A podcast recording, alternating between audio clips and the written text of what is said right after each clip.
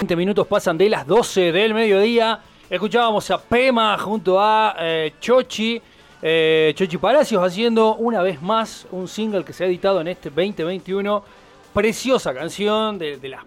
También creo que este, la voy eh, ubicando en mi, ranking lírico de este 2021, que por supuesto vamos a ir este, preparando y presentando en los programas venideros.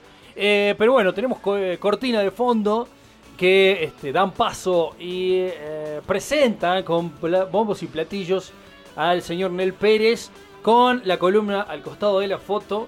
¿Cómo anda Nel? ¿Cómo anda ¿Cómo usted? andás, Tommy? Bienvenido. Amigo, ¿cómo andás, Cecilia? Edu, todos por ahí, eh, todo tranquilo. Tomás, eh, muy- mucha repercusión con la publicación que hiciste, que yo compartí en, Sí. la- en- en mi Facebook. Usted Eh, dice con la, con la lista de todas las Sí. este, todas las, la- la- los capítulos de la columna este, ordenados ahí en una, en una playlist de un podcast. Impresionante, mucha gente me escribió, escuché la primera, escuché la quinta, escuché la... Muy 20. bien, para eso es. Eh, Así que muy buena repercusión, así que hay gran publicación, hiciste ordenadísima, metódica. No, es que así nos ponemos. 28 capítulos van, 28 capítulos. lo cual este no, no, no- uno no, no, no- no hay que asegurar nada, ¿no? No que- en este programa ya no aseguramos nada, pero eh, vamos en busca de la, eh, del homenaje a Leonel Andrés, Sí, ¿no? Y llegar a. Yo creo que un, un 30 es un buen número, así tengamos firmamos. sí. una más, me parece que este. Con 30 estamos conformes. Claramente, y podemos, si, si, si es que no hice los cálculos, pero si llegase a ver, podemos, este, Sí. eh, lo invitamos, por supuesto. O podemos hacer como Tony López y decir dos mil y pico de columnas. Ah. Nadie lo va a. Le mandamos un abrazo a Tony. a nuestro amigo Tony López.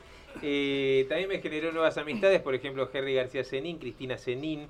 Nuevas amistades de Facebook. Conozco con toda esa Conocés, gente. ¿no? Esa gente, sí. Nuevas amistades de Facebook, la- gracias a tu publicación. Cecilia Espinosa también. eh, Sí, le que- mandamos un saludo a Ceci, que encima, este, que Ceci Espinosa eh, le dé me gusta a un podcast, Sí. eh, eh, sabiendo, ¿no? Y, y nosotros aquí reconociéndola como la mejor podcastera de, de Salta, sin duda.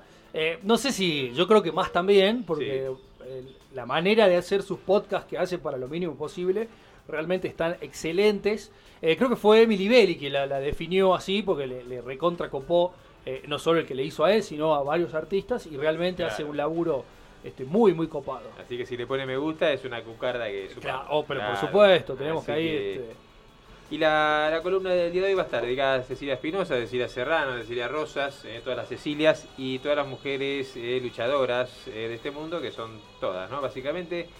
Y hoy vamos a hablar del caso de mujeres de Corea del Sur, ¿sí? que todos los miércoles hacen su ceremonia de marcha. Esto nos va también a remontar a nuestras madres de Plaza de Mayo, que semana tras semana, año tras año, eh, van sumando sus, sus marchas de cada semana.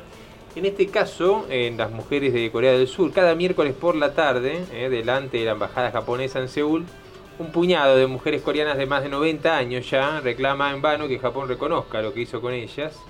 ¿sí? Cada vez son menos, eh, como pasa también con las madres aquí, ¿no? desde que empezó el reclamo, el año 91 en el caso de las coreanas, ¿sí? porque eh, han ido muriendo ¿sí? a lo largo del paso del tiempo. ¿sí? Eh, así que yo voy a- estoy atento a los gestos de Dupese que me dan temor. ¿sí? Detrás del- Está todo bien, está todo bien. Pero estamos bien, estamos bien. Eh, lo, lo que sucede, bueno, han quedado pocas sobrevivientes, ¿no? Por el paso del tiempo, vamos a remontarnos luego a los momentos previos a la Segunda Guerra Mundial, por eso el paso del tiempo. Sí, desde el año 2011 se han ido erigiendo estatuas de las mujeres frente a las embajadas japonesas, no solo en Seúl, sino también en Hong Kong, en Taipei, en Yakarta, en Tainan, ¿sí? para que su reclamo no cese cuando ellas no estén, es decir, a medida que, que va muriendo una de ellas, se erige una estatua ¿sí? para ocupar ese lugar. ¿no? Vamos a ver qué fue lo que hizo Japón, el Japón imperial de aquel entonces con esas mujeres. ¿sí? Eh, Lo que pasó fue que las convirtió en esclavas sexuales para su ejército, cuando todas ellas eran menores de edad, entre el año 1937 y 1945. ¿sí? Es decir, previo a que arranque la Segunda Guerra Mundial, cuando el imperio japonés invade China, ¿sí? ya hablaremos de ese momento en particular, y luego ya eh, entrada la Segunda Guerra Mundial. La historia empezó después de la tristemente célebre masacre de Nankín, inevitablemente también tenemos que poner un asterisco acá y luego vamos a hablar un poquito de la masacre de Nankín, porque fue históricamente una de las masacres más tremendas y crueles de la historia de la humanidad, donde el ejército japonés cuando entra a China tiene vía libre para hacer lo que quisiera, ¿sí? violar, matar, prender fuego, lo que quisieran, tanto que eh, generó el repudio del, del propio emperador, ¿no? ya lo vamos a ir viendo se hicieron competencias de matanzas, cosas muy, muy terribles en lo que fue esa masacre de Nankín, que muchos después justificaron las bombas de Hiroshima y Nagasaki, ¿no? Esa, también esa crueldad en manos norteamericanas, porque estaba muy latente, muy fresco en la memoria colectiva lo que habían hecho los japoneses en China, que había sido algo muy deshumanizado. Después se trató de justificar por ahí, todo, en todos los casos está, es repudiable, ¿verdad? En diciembre del 37, eh, luego de que las tropas japonesas arrasaran la capital china, mataran más de 300.000 civiles y violaran aproximadamente 80.000 mujeres, el famoso emperador Hirohito se escandalizó con sus altos mandos y ordenó que no se repitieran más y dijo textualmente semejantes estigmas para la imagen del imperio. Cuando le llegan los informes a él, dice tenemos que hacer algo al respecto. Los altos mandos inventaron entonces las estaciones de consuelo, ¿sí? esto entre comillas, que eran básicamente unos burdeles militares que debían cumplir tres funciones. Dar satisfacción sexual a las tropas, evitar las violaciones de mujeres locales y reducir la transmisión de enfermedades venéreas, ya que las integrantes de estas estaciones de consuelo eran sometidas a revisaciones médicas semanales. Entonces fíjense, el imperio japonés dice, para que mis soldados no violen más a las mujeres cuando invaden, vamos a generar esas estaciones de consuelo que son como prostíbulos legales del imperio, ¿sí? para que mi ejército esté eh, ahí sofocado en sus pulsiones. Una cosa tremenda, y para esto que hacen, vamos a ver, secuestran mujeres eh, menores de edad coreanas. ¿sí? Una cosa realmente tremenda, por eso el repudio eh, universal y que sigue latente. El reclutamiento de mujeres comenzó en 1941 en Corea. ¿sí? Fueron pueblo por pueblo y aldea por aldea, amparados en la ley de movilización general que regía todo el imperio, se llevaban las hijas mujeres de todas las familias.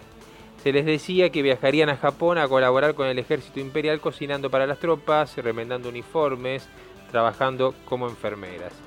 Pero no se las enviaba a Japón sino al frente, ¿sí? al frente de guerra, donde eran sometidas a un régimen inhumano. Vivían apiñadas en las estaciones de consuelo sin permiso para salir, mal alimentadas, sometidas a castigos constantes y obligadas a satisfacer las demandas de las tropas. ¿sí? Así que eh, básicamente en, una situación de esclavitud ¿no? y de esclavitud sexual. El asunto quedó convenientemente silenciado después de la guerra porque los japoneses quemaron todos los registros y además porque la gran mayoría de las víctimas murieron durante la guerra o inmediatamente después por suicidio o por enfermedades consecuencias de su eh, internación en, las, eh, en estos lugares de consuelo, así llamados, ¿no? O no se atrevieron a volver a sus pueblos natales por falta de recursos o por vergüenza. Recién en 1991, cuatro años después de que se estableciera la democracia en la República de Corea del Sur, algunas de las sobrevivientes se atrevieron a contar por primera vez su historia. Una de ellas, llamada Kim Hak-sum, aceptó relatar su experiencia para un diario coreano. Dijo que el calvario no había terminado con el fin de la guerra, que callarlo era casi igual de malo que haberlo confesado. ¿sí? Que habían recibido mucho repudio de sus propios familiares, ¿no? que cada vez que salía el tema le dijeron vos fuiste una prostituta, vos hiciste eso con el ejército japonés, cuando encima ellas eran las, víctimas, ¿verdad? Esto, esto pasa. y la única solución que veían entonces eran unirse, ¿sí? que las mujeres se empezaran a unir y contarlo públicamente. Esta mujer, Kim Hak-sung, logró que 250 de sus compañeras ¿sí? se sumaran y comenzaran a juntarse cada miércoles frente a la embajada japonesa en Seúl. Al principio con casi nula repercusión. ¿Sí? Esta mujer coreana eh, durante ocho años fue obligada a servir de esclava sexual del ejército nipón. Cuando lo cuenta, y cuando relata, eh, dice que ella tenía 14 años cuando Corea fue colonizada por Japón y ella dice éramos muy vulnerables, todos los ciudadanos, todos los coreanos vivíamos en estado de esclavitud. Los hombres fueron enrolados por el ejército japonés, incluso los niños. Con las mujeres Japón no hizo diferencias de edad, utilizaron y forzaron a todas las mujeres, a muchas niñas incluso. Fue la primera mujer de Corea del Sur que se animó a romper el silencio tras más de 50 años y así animó a otras supervivientes de toda Asia para que empezaran a contar sus historias Respecto a los agresores de estas mujeres, también eh, empezaron a recogerse algunos testimonios. Eh, un ejemplo de ellos es el teniente japonés Seidai Ohara, el cual confesó cómo había constituido una estación de consuelo en la isla de Moa, en Indonesia, utilizando a cinco esposas de rebeldes locales que habían luchado contra la política, contra la policía política japonesa llamada Kempeitai, ¿sí? las cuales fueron obligadas a prostituirse. Otra declaración eh, muy fuerte de un soldado llamado Hasushi Kaneko dijo que textualmente las mujeres gritaban, pero no nos importaba si ellas vivían o morían. Éramos los soldados del emperador. Ya sean burdeles militares o en las aldeas, violábamos sin reticencias, dijo el propio soldado Kaneko, ¿sí? con total crueldad e impunidad. Las sobrevivientes obviamente no tenían ningún documento que sostuviera su acusación, ¿sí? solo podían ofrecer el relato de su atroz experiencia, pero como se fueron acumulando los testimonios, ¿sí? se pudo establecer que las mujeres de Consuelo llegaron a este número de 80.000. ¿sí? Algunos negacionistas dirían no fueron 80.000, fueron 20.000, no cosas así, de las que estamos acostumbrados. Luego de que eh, la legendaria jurista argentina, Carmen Angibay, y quien todos hemos conocido, presidiera el Tribunal Internacional de Mujeres para el enjuiciamiento de la esclavitud sexual, ¿sí? que condenó en diciembre del 2000 al ejército japonés por los crímenes cometidos en las estaciones de consuelo durante la Segunda Guerra. Argibay publicó eh, poco después un trabajo formidable al respecto eh, y se creó en Japón el Fondo de Reparación de Mujeres Asiáticas. Después, en cuanto a una iniciativa privada orquestada por Yoshiko Yamugachi, que es una, actriz eh, chino-japonesa, ¿sí? que fue diputada del Parlamento japonés, ella estableció un resarcimiento para las víctimas, estas 285 mujeres que aún vivían, y se les entregó una suma eh, de aproximadamente 17 mil dólares, eh, que algunas aceptaron y otras no. Mientras tanto siguieron eh, las marchas de los miércoles, eso siempre nunca se detuvo frente a la embajada japonesa en Seúl, y de a poco empezaron a repetirse en otras ciudades del sudeste asiático. En el 2015 el gobierno, el gobierno japonés aceptó presentar disculpas públicas a las ya ancianas víctimas sobrevivientes en forma de un nuevo fondo de reparación lo hicieron a, la japonesa, ¿no? con alguna reticencia, afirmando que no habían logrado hallar en los archivos oficiales ninguna prueba concreta de la esclavitud sexual de las estaciones de consuelo. ¿no? Trataban obviamente de mitigar el, impacto internacional. El Comité por la Eliminación de la Discriminación Racial de las Naciones Unidas decretó que la respuesta de Japón no era suficiente. ¿sí? Según algunas encuestas recientes, el 70% de la población coreana cree que el asunto de las estaciones de consuelo sigue sin resolución. ¿Sí? sostienen que eh, mientras tanto eh, se tiene que hacer un museo, un centro de, investigación que nuclee todos los testimonios de estas mujeres, ¿sí? Eh, todo lo posible y lo antes posible, antes de que mueran todas, para que sea el mundo y no solo ellas quienes pidan explicaciones a Japón. ¿no? Después sucedió un hecho minúsculo, Tommy, pero que quizás tenga enormes consecuencias. una poetisa, una escritora coreana, ¿sí? Eh, de nombre Emily Chung Min Shum, publicó un extraordinario libro de poemas en el que utiliza justamente las voces de las sobrevivientes, sus testimonios, para dar a, dar a conocer al mundo los detalles y los alcances de aquella aberración. Siempre los testimonios, ¿no? la oralidad, termina siendo el elemento más fuerte. ¿eh? lo hemos vivido acá en los actos genocidas en nuestro país, eh, tanto de la última dictadura como previo de pueblos originarios. ¿No? de Pilagá, de Napalpí, todas esas historias nos llegaron desde la oralidad ¿no? y no desde documentos escritos. Por ejemplo, en el primer poema titulado Una desgracia habitual, Jun, esta poetisa, dice, eh, han pasado 70 años ya y nadie sabe, nadie dice que éramos niñas y esclavas y cuán habitual era esa desgracia. ¿Sí? Ella cuenta que se decidió terminar y publicar su libro cuando leyó que de aquellas eh, 80.000 esclavas sexuales solo quedaban 35 sobrevivientes. Sus poemas, como esas estatuas, eh, que hay frente a las embajadas japonesas en Seúl y en Hong Kong, eh, siguen hablando en el mundo. Eh, cuando ya, y cuando ya no quede ninguna de ellas van a seguir hablando al mundo, como cada, cada ceremonia de los miércoles. Después hay un escritor, Julián Casanova, que escribió un libro que se llama Una violencia indómita, y él habla ahí de cómo se encontraba el panorama de la violencia del siglo pasado, en el efecto de las guerras, revoluciones, genocidios ¿eh? en hombres y mujeres. Y él dice que podemos comprender, situarnos y valorar nosotros mismos en concreto la violencia hacia las mujeres durante los conflictos bélicos a todo lo largo del siglo XX. Era una moneda corriente, ¿sí?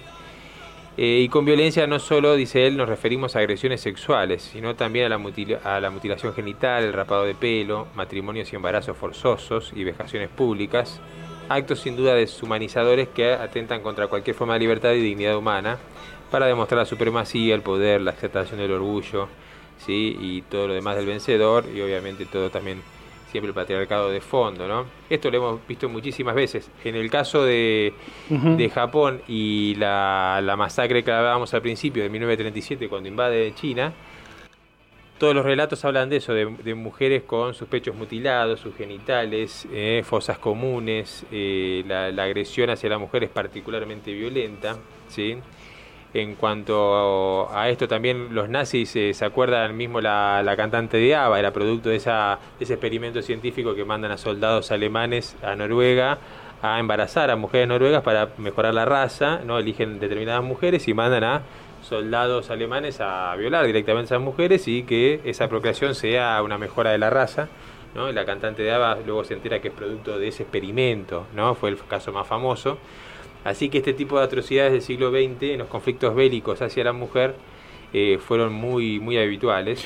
Eh, es una sensación de, sentir, porque a ver, eh, el patriarcado está en, todo el mundo, pero a veces no desde nuestra cultura occidental sentimos como que en, Oriente o en Asia ¿no? las leyes son como, o las leyes o las prácticas son como mucho más cruentas, más este, complicadas y lo cual también eh, lleva un poco a justificar, ¿no? Es decir, no, acá el machismo no hay, mirá lo que mirá ya cómo, cómo sucede.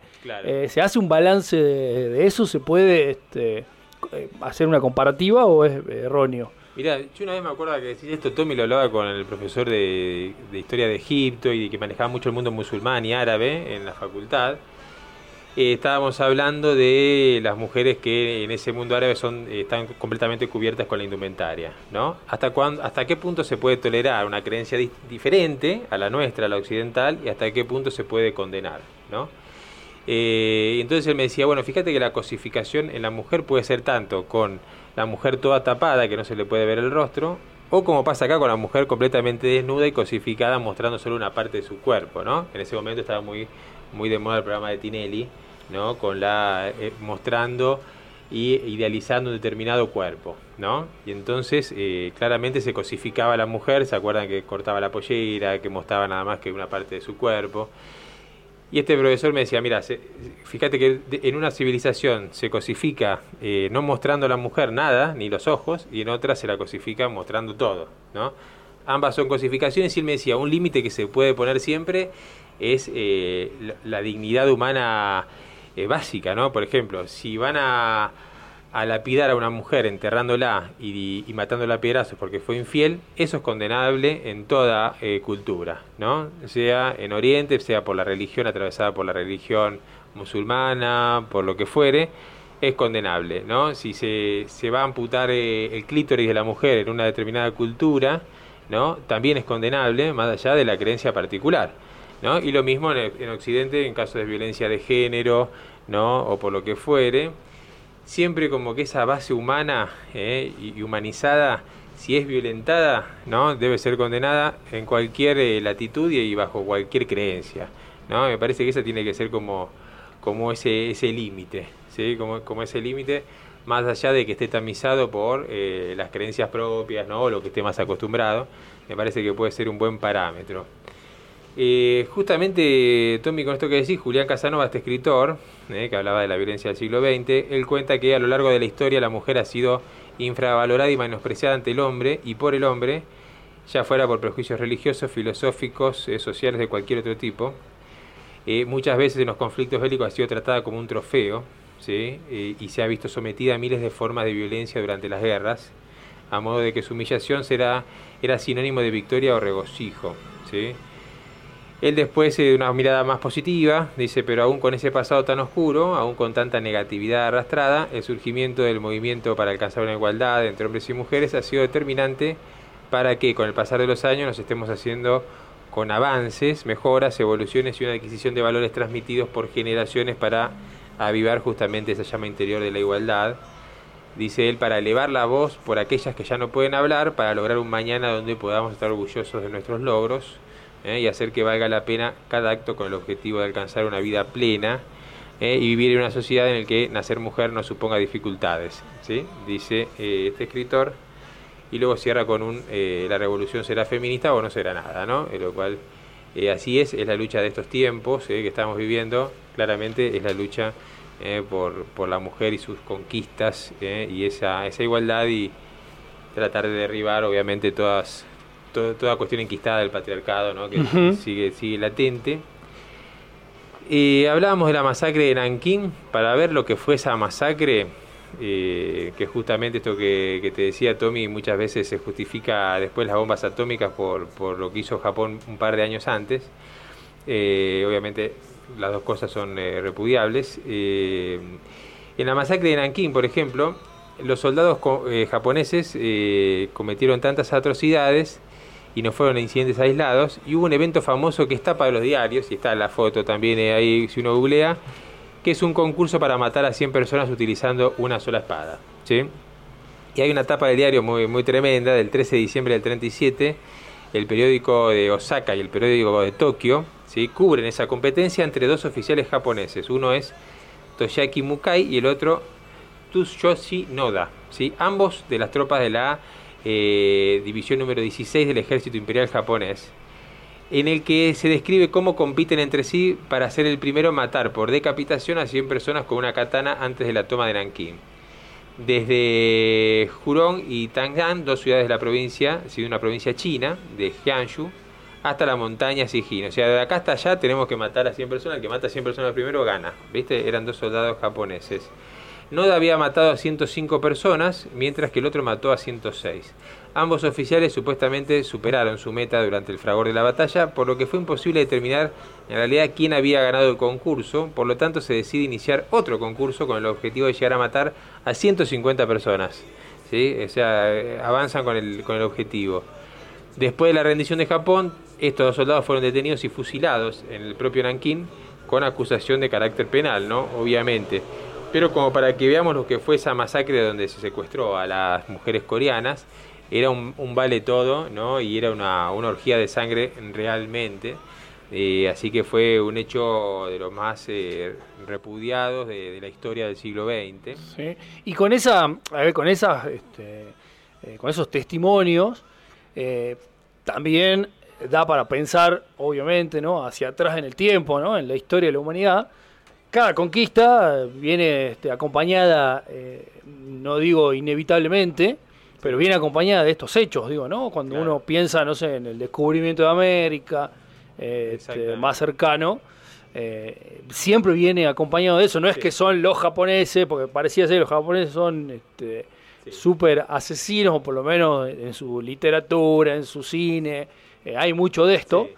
Eh, pero, es tremendo realmente. Eh, sí, en todos los capítulos de la historia ha pasado esto cuando hay una invasión, cuando hay un imperio, ¿no? cuando hay un imperio avanzando, eh, sean todo este tipo de atrocidades. Bien hablabas de la conquista de América como un, un claro caso ¿no? de, genocidio, de violaciones, de matanzas de, todo tipo, la, la, que han padecido aquí en nuestro territorio en época de la conquista española. sobran los testimonios al respecto.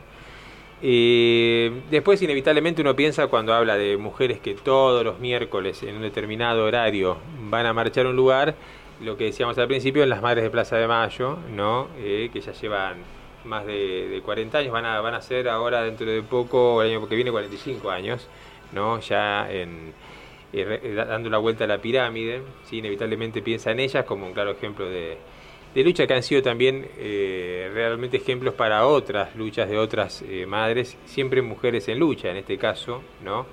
Eh, obviamente todos conocemos la historia, ahí atrás de, de Dupes está el gran pañuelo de Memoria, Verdad y Justicia, ¿sí? de Madre de Plaza de Mayo, línea fundadora. No viene de, más, de todas maneras, contar cuándo comenzó, que fue en el 77, ¿sí? que cada jueves a las 15.30 las Madres de la Plaza realizan la ronda alrededor de la pirámide de Mayo. Yo, por suerte, trabajaba a dos cuadras ahí, justo también salía en ese horario de trabajo, eh, el jueves a las 3 de la tarde, así que eh, tiene la posibilidad de participar de muchas de esas marchas, eh, porque la marcha está abierta a todo el que quiera acompañar, ¿no?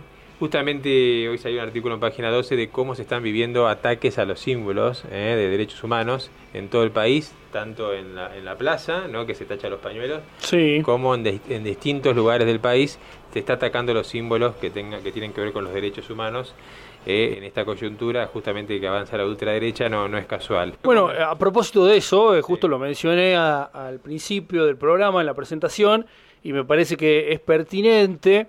Eh, si uno va a la cuenta de Instagram de este, el señor Andrés este, Suriani, eh, una de las publicaciones que apareció no promocionadas, pero me pareció raro, eh, pero aparece este, una cuenta de 3.500 seguidores. Suriani ah, aparece presentando el libro La estafa de los desaparecidos. Dice, cuando dejamos de leer nuestra historia, de repensarla y hasta de reescribirla, podemos caer nuevamente en los mismos errores hacia adelante. Dice la bajada de la, de la fotografía ¿no? que acompaña. Eh, participé de la presentación del libro La estafa del escritor y periodista José D'Angelo. Esa es la imagen que se ve, ¿no? Azuriani con este escritor y periodista. En este material plasma años de investigación sobre el mal uso de los recursos públicos en nombre de los derechos humanos. Dice material imperdible, eh, la estafa de los desaparecidos, mentiras tus muertos. Es el hashtag que propone Suriani. Por supuesto, este, repudio absolutamente eh, esa publicación y un libro de esa de ese tenor, no no poniendo en duda digo parte de la, peor historia ¿no? de, la, de, la, de la última historia la historia reciente del país no sumándose a la relativización de la dictadura al negacionismo al negacionismo totalmente y no es la primera vez que Suriani avala este algún material periodístico entre comillas eh, relacionado con este. También estuvo auspiciando o presentando un documental hace un par de años sobre el combate Manchalá, fue el que encargado de, de, sacar, ¿no? El, justamente, o restituir, perdón, el monumento al combate Manchalá que está ahí en el campo militar, cuando ya había sido este, quitado, ¿no? Porque forma parte de este, también de, uno de los hechos que marcaron la, el inicio de la dictadura militar. Claro, totalmente. Sí, esa corriente negacionista, bueno, hoy el, el artículo lo escribe página 12 Aileen Bulentini, ¿sí? que siempre escribe sobre derechos humanos en página 12, eh, que es docente y periodista, especializada en lesa humanidad y crímenes de Estado, y hace todo un análisis justamente de esto, ¿no? del negacionismo y del ataque a los símbolos, y que no, es casual en esta coyuntura, eh, y esto que agregás, Tommy, también marca las claras, eh, este, este, momento cuando hay hechos y situaciones y cosas que ya uno piensa que ya están saldadas, ¿no? que ya a esta altura del partido, no estábamos en 1984, eh, con la CONADEP juntando testimonios, sino que ya, ya claramente se sabe todo lo que sucedió, ¿no? Sí, no, con organismos internacionales que han avalado todo, digo, el reconocimiento a abuelas y madres de Plaza de Mayo, ¿no? Como organismo de derechos humanos, me parece que eh, justamente eh, tomando las propias palabras de, de, Suriani en ese posteo, ¿no? Este, la historia mal contada o como la quieren este, llevar o contar ¿no? representantes de esos sectores, como, como lo es Uriani,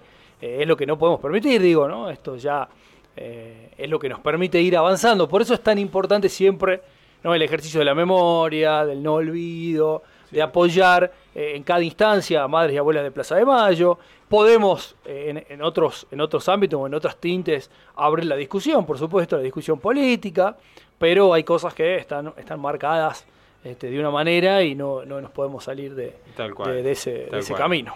Tal cual, y sí, y siempre repetirlo y siempre estando ahí, sí, como decís vos, Tommy. Y bueno, justamente creo el fin de semana fue el cumpleaños de Eve de Bonafini. Así es.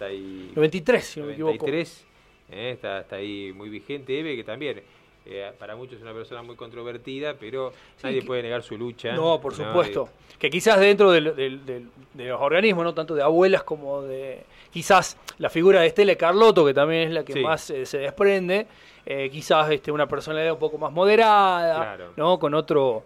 Este, con otro accionar distinto al de Eve Bonafini, que es más de ir al choque, que podés no estar de acuerdo en algunas actitudes o en algunas este, participaciones, pero este, claramente lo que representa Buenafini no, no tiene ningún tipo de discusión. No, totalmente, claro, perfiles distintos, obviamente el de Estela es como que genera más consenso, ¿no? Por, por, sus formas. Y después el de Eve que además de, buscar el tema de la, de tener presente el tema de la memoria, verdad y justicia, eh, fue mucho de seguir con, la lucha de sus hijos. Por eso siempre la, bandera de madres, ¿no? de distribución de la riqueza ya, era no solo vamos a recordarlos y a, buscar aquella y mantener presente la memoria y pedir justicia, sino que seguimos levantando por lo que ellos luchaban, ¿no? Seguimos, seguimos luchando contra la derecha, contra los sectores hegemónicos, pidiendo distribución de la riqueza, comprometiéndose mucho más políticamente de forma más activa, ¿eh? la, línea de EVE, para que sus hijos no solo sean recordados, sino también seguir con su lucha, ¿no? Entonces siempre también eso de, de EVE generaba más, más controversias porque eh, sigue atacando a los poderes de turno ¿no? de forma más, más vehemente. Eh, sí, el 30 de abril de 77 fue la primera de las marchas de las madres, así que ahora se, vienen los 45 años dentro de poco, ¿sí? encabezados por Azucena Villaflor, que siguió la misma, obviamente, el mismo destino que su hijo, porque fue también asesinada y desaparecida. Sus restos, que si no me equivoco, en el 2005 fueron identificados. ¿sí? Ella fue secuestrada en diciembre del 77, Azucena. ¿sí? desaparecida y luego su cuerpo apareció eh, en, una de las playas de Buenos Aires y fue enterrada como nene y recién identificada en el 2005. ¿sí? Eh, en cuanto a las primeras madres, bueno, Azucena fue una de las fundadoras, ¿sí? con Berta Braveman, eh, Aide García Huelas, María de la Gard, Julia Gard también, Delicia González, Pepa Noia, entre las fundadoras. ¿sí? Eh, ya sabemos la historia, obviamente, del estado de sitio y el orden de la policía, la orden de la policía de que no podían permanecer juntas, todos tenían que circular y ahí empezaron a circular y desde ahí, hace 45 años que, sostienen esa lucha. Eh, en cuanto al origen del pañuelo, se, remite a octubre del 76, eh, que para festejar el Día de la Madre la Iglesia Católica realizó una marcha a la Basílica de Luján, ¿sí? y para identificarse las madres resolvieron poner en sus cabezas un pañal de tela de esa época, de sus hijos, y de esta manera la gente y el periodismo comenzaron a reconocerlas entre esa multitud, ¿sí? y ese pañuelo pasó a ser el símbolo de las Madres de Plaza de Mayo a partir de entonces, ¿eh? símbolo de esos pañuelos blancos que siempre son símbolo de lucha ¿eh? y símbolo de justicia. Y, en todos estos casos que mencionábamos, Tommy, eh, siempre en eso que te, mandaba por mensaje, ¿no? de que eh, ellas no abandonan, ¿no? Las mujeres no abandonan esta lucha eh, y también este sostenerlo durante los años y con el paso del tiempo también lo hace más conmovedor, ¿no? Verlas bajo la lluvia, verlas siendo ya ancianas eh, y siempre sosteniendo esa bandera, esa lucha en toda coyuntura, en todo momento, llevando adelante siempre, siempre esa lucha tan, tan digna, tan noble, tan valiente, ¿no? Porque aparte lo, comenzaron en una coyuntura justamente por algo, tres de ellas son desaparecidas. Claro, en medio del... Eh, es como la, eh, la carta abierta de, de Walsh, eh, Es como, de alguna manera, que, a veces me parece que formó parte de la estrategia también de, los militares, permitir que Madres y Abuelas de Plaza de Mayo este, realicen sus, sus marchas, porque tranquilamente lo podrían haber evitado. Este, hicieron tanta cometieron tantos hechos este, espantosos que uno imagina también que como era, había, tenían tanta visibilidad también, eh, hubiese sido demasiado evidente. Sí, y que llegaron muchos organismos internacionales. ¿Te acordás aquel que siempre se relata en el medio del Mundialito del 79 en Japón, que cuando viene la Comisión Internacional de Derechos Humanos, justo la gente salía a festejar el campeonato logrado en Japón por la selección juvenil de Menotti?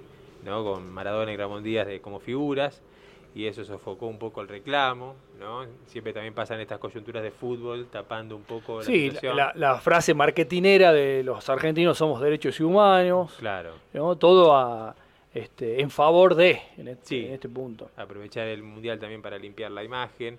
¿no? sí, que también fueron muy, eh, en su momento, también muy atacados los jugadores de la selección en aquel momento, pero muchos han manifestado este, no tener conocimiento al respecto, no tener este, una, eh, ni una convicción, ni mucho menos, ¿no? que los ligue a, los militares. Eh, quien está muy enfocado y metido en eso es este, el ex arquero, este, Ubaldo Matildo Filial, quien siempre hace, hace alusión ¿no? y está muy ligado a los organismos de derechos humanos y da su, su mirada también de la historia, ¿no? porque parece fácil decir, che, este, hacete un costado o, expresate. El tema es que vos tenías a, los mismísimos este, eh, digamos, jefes de la Junta Militar visitándote en los entrenamientos todos los días, ¿no? Sí, Este, sí, la verdad que los jugadores no la tenían fácil en ese sentido. Eh, sí, hay que poner cada cosa en su lugar, ¿viste? A veces en, en, en- esa coyuntura uno pone la bolsa todos juntos, ¿no? Al genocida, al que torturaba y a Carlitos Balá, que hacía justo película en esa época. O sea, cada uno Sí. tendrá su responsabilidad, pero en distintos lugares también y los jugadores eh, de la misma manera. Bueno, hay una, una de las proclamas que se firma en el diario, creo que sale en Clarín, pidiendo por los, los detenidos desaparecidos, que está firmada por César Luis Menotti, sí, que él es el primero en firmar esa proclama, Sí. que también, bueno, Eh, acto de- son muchos los- las, las personalidades que firman, eh, estando en dictadura también, eh, pero bueno, que, no, que, que tenían como otra visibilidad también, ¿no? Y- pero también es valiente, digo. Claro. Este, más allá, porque bueno, puedes saber cuánto va a durar, no, no, eh, no sabes cuánto te dura esa, ese salvoconducto, ¿no? De ser, de, ser en este caso el técnico de la claro. selección argentina o ocupar distintos este, lugares Sí, sí. eh, de privilegio, ¿no? En ese, en ese momento, que te permiten este, sobrevivir a una, a una dictadura militar. Otros artistas tuvieron que partir, ¿no? Exiliarse, caso este, Mercedes Sosa, por ejemplo, uno de los más de las más emblemáticas. Sí. Sí, tenemos de todo. Tenemos los cómplices, ¿no? Eh, los que avalaron, tenemos los que se callaron, ¿no? Y trataron de hacer otra cosa. Eh, obviamente sacando ¿no? la militancia, los que lucharon y todo, digo, en cuanto a este tipo de figuras. Sí, por eso es tan repudiable medio. los que reivindican, Claro, porque claro. no tuvieron participación, este, no, no, no lo sufrieron en carne propia, eh, ¿no? y sin embargo, eh, quien reivindica, ¿no? así a la lejanía, este, es muy sencillo, muy fácil, ¿no? y, y salir a pedir por, por los mili que vuelvan los militares, ¿no? sin saber de qué se trata este, Sí. mínimamente, o teniendo una remota idea, o creyendo que verdaderamente un militar o un régimen militar te, te va a acomodar el día a día Sí. eh, y vos vas a quedar este eh, y vos te vas a salvar como aquellos que piden este, a Hitler eh, Claro. eh, sin mirarse al espejo no de alguna manera Sí, no creyendo sí. que van a van, van a zafar Eso llama la atención, quizás nosotros porque tenemos muy incorporado ¿no? lo que realmente por una por cuestión generacional el valor de la democracia y fundamentalmente qué fue la dictadura militar en todos sus sentidos, ¿no? Sin duda. Fue, que fue atroz en todos los sentidos. Lo tenemos muy en claro. Entonces uno supone que esto que decíamos, que ya está, ¿no? que todo el mundo sabe que eso fue una atrocidad, pero no, y lo ve uno en los comentarios ahora cuando fue hace poquito esta chica que, que con el hijo enfrentó al policía en el tren porque no llevaba barbijo, que, que- que lo increpó. Eh, los comentarios obviamente eran todos en contra de la chica, ¿no? Eh, y inmediatamente después, esto con los militares no pasaba, ojalá que vuelvan los militares para agarrar a esta chica, ese tipo de, de comentarios que uno dice no pueden suceder, debe ser mentira, debe ser un troll. No, es gente, es gente de a pie que dice esas barbaridades, que las piensa y las siente, por lo cual siempre hay que estar alerta, ¿sí? Y siempre eh, hay que seguir levantando las banderas y estar siempre eh, muy activo en cuanto a lo que es justamente la memoria, verdad y justicia, porque evidentemente hay determinados personajes que piensan distinto, hay algunos otros que se hacen los distraídos, pero por eh, acción o omisión eh, eh, aparece este tipo de comentarios y de acciones además, así que bueno, siempre con la guardia en alto, eh, como decía tu querido Marcelo Gallardo, Ceci, siempre con la guardia en alto. Eh. y bueno y a propósito de Gallardo y la Guardia en alto en un ratito tenemos este, el fútbol que le gusta a la gente, eh, anticipando eh, una, una gran visita para la semana que viene. Eh, así que este, tendremos en minutos. Agradecerle a Daniel Pérez siempre por su inmensa columna al costado de la foto, que por supuesto la pueden escuchar luego en el podcast de Spotify, de la radio, todo lo que pasa pasa por la plaza, eh, en la lista este, especial, ¿no? en el apartado especial de el- al costado de la foto, eh, en este caso episodio 29, eh, en, busca de, en busca de los 30. Así que hacemos la pausa y ya venimos con más que puedes dar. Perdón, ya viene este, el fútbol que le gusta a la gente, ya venimos.